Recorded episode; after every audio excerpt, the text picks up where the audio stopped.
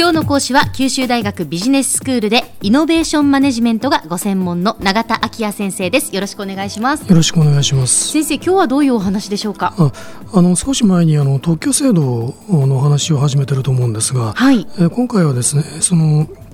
まあ、以前に権利を保護する発明の定義ですとか、ええ。まあ、その特許要件というものについてお話をしているわけですけれども、はい。まあ、このお特許手続きについてもう少しあの解説を加えてみたいと思っています。はいわかりました、はい。であのまああの以前お話したことですけれどもあの日本の特許制度っていうのは洗顔主義という立場を取っていて、うんええまあ、先に出願された発明にまあ優先的に権利を付与する、はい。うんそういう立場を取ってるわけですえね。えただこの特許出願された発明っていうのは形式的な要件だけで権利がこう付与されるわけではないんですね。でその特許要件に関する審査を受けた上で、うん。まあ、その要件を満たしていれば特許査定、えーというのを受けることになるわけですね。はい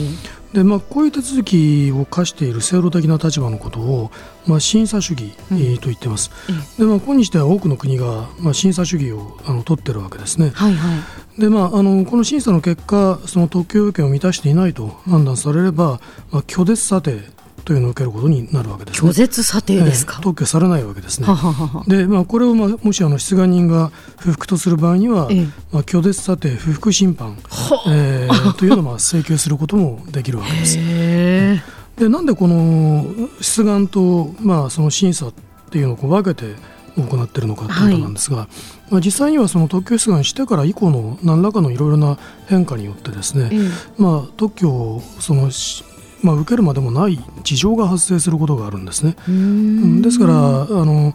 えー一応この出願す,、えーするということとその審査を受けるっていうことを分けるというあの立場を取っています。はい。えーまあ、そのために出願人はあの審査請求を行わなければならないんですが、ええでこれはあの出願審査請求制度うん。と呼んでまして、はい。まあ、審査請求できる期間というのは、まあ、出願日から3年以内というルールになっています。うん、特許を出願して、はい。そこから3年以内に今度は審査請求をす。るっていうことですね。そういうことになりますね。はい。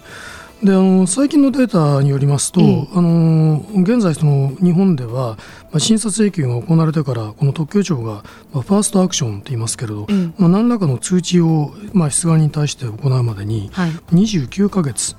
ですからまあ2年半ほど、まあ、かかっているほということなんです、まあ、かなえり、えまあ、時間を要するわけですね。そうですうね。んでところがですねこのうちあの審査請求が行われてから、ん実際にその審査に入るまでの待ち時間がかなり長いんですね。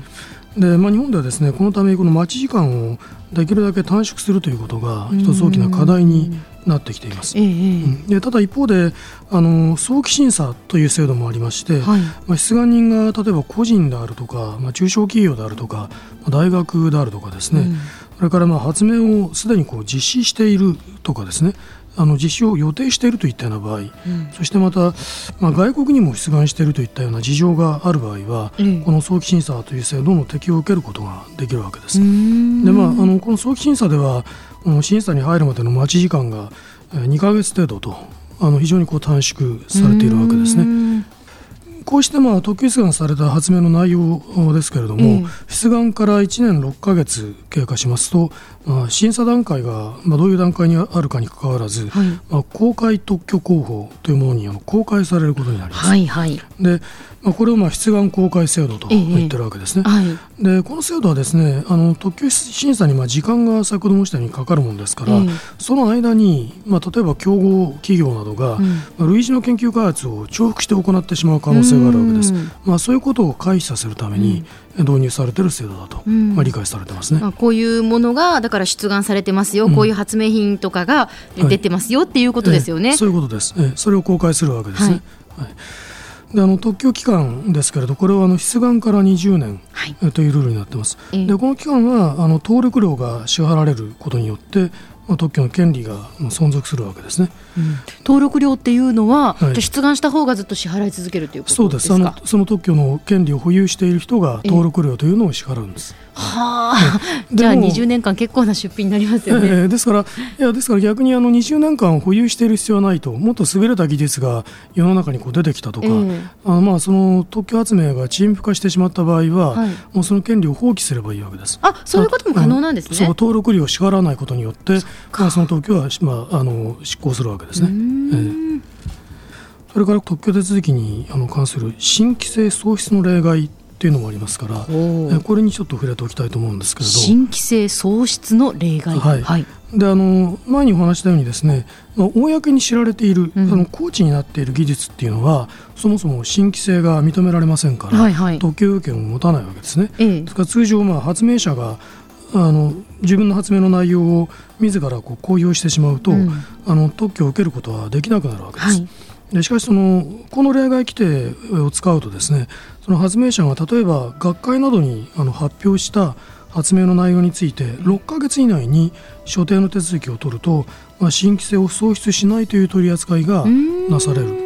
そういうものなんですね。なるほどこれはあのグレースピリオド、まあ、猶予期間と言ってるわけです、うんうん、あの。企業などで研究を担当している者の立場から言うとやはりその発明の内容をいち早く学会等であのに報告して、はい、その自分自身のこプライオリティを主張していけるってことが、まあ、重要になるわけですね。はい、ですからまあその科学的なこう発明の成果についての優先権を確保していくということと、まあ、特許を取得していくためのこう制度とのこう折り合いをつけるような、まあ、そういう機関だというふうに理解してよろしいかと思います。なるほど。そういう措置がちゃんと取られているわけですね。わ、かりました。では先生今日のまとめをお願いいたします。え、まあ、今日はあの、えー、特許制度についていろいろなあの手続きに関するお話をしてまいりました。まああのえ審査請求制度ですとかあの出願公開制度などお話してきたわけですけれど、まあ、こういう制度というのはやはりあのお分かりいただけるようにその、えー、発明の保護というその特許制度の本来の目的をこう達成するために、えーまあ、企業の研究開発を取り巻くいろいろな環境的な事情ですとか他の制度とのこうインターフェースを、えー、考慮しながら形成されてきているものだということですね。それがあのひとまずのまとめになるかと思います。はい今日の講師は九州大学ビジネススクールでイノベーションマネジメントがご専門の永田昭也先生でした。どうもありがとうございました。ありがとうございました。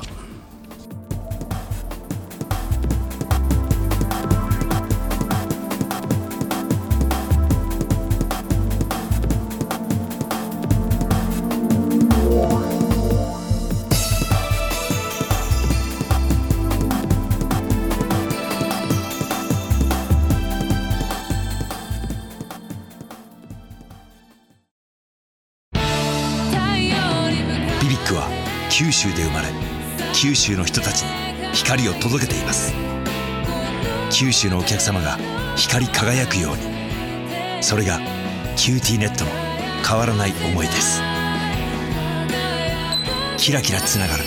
QTnet。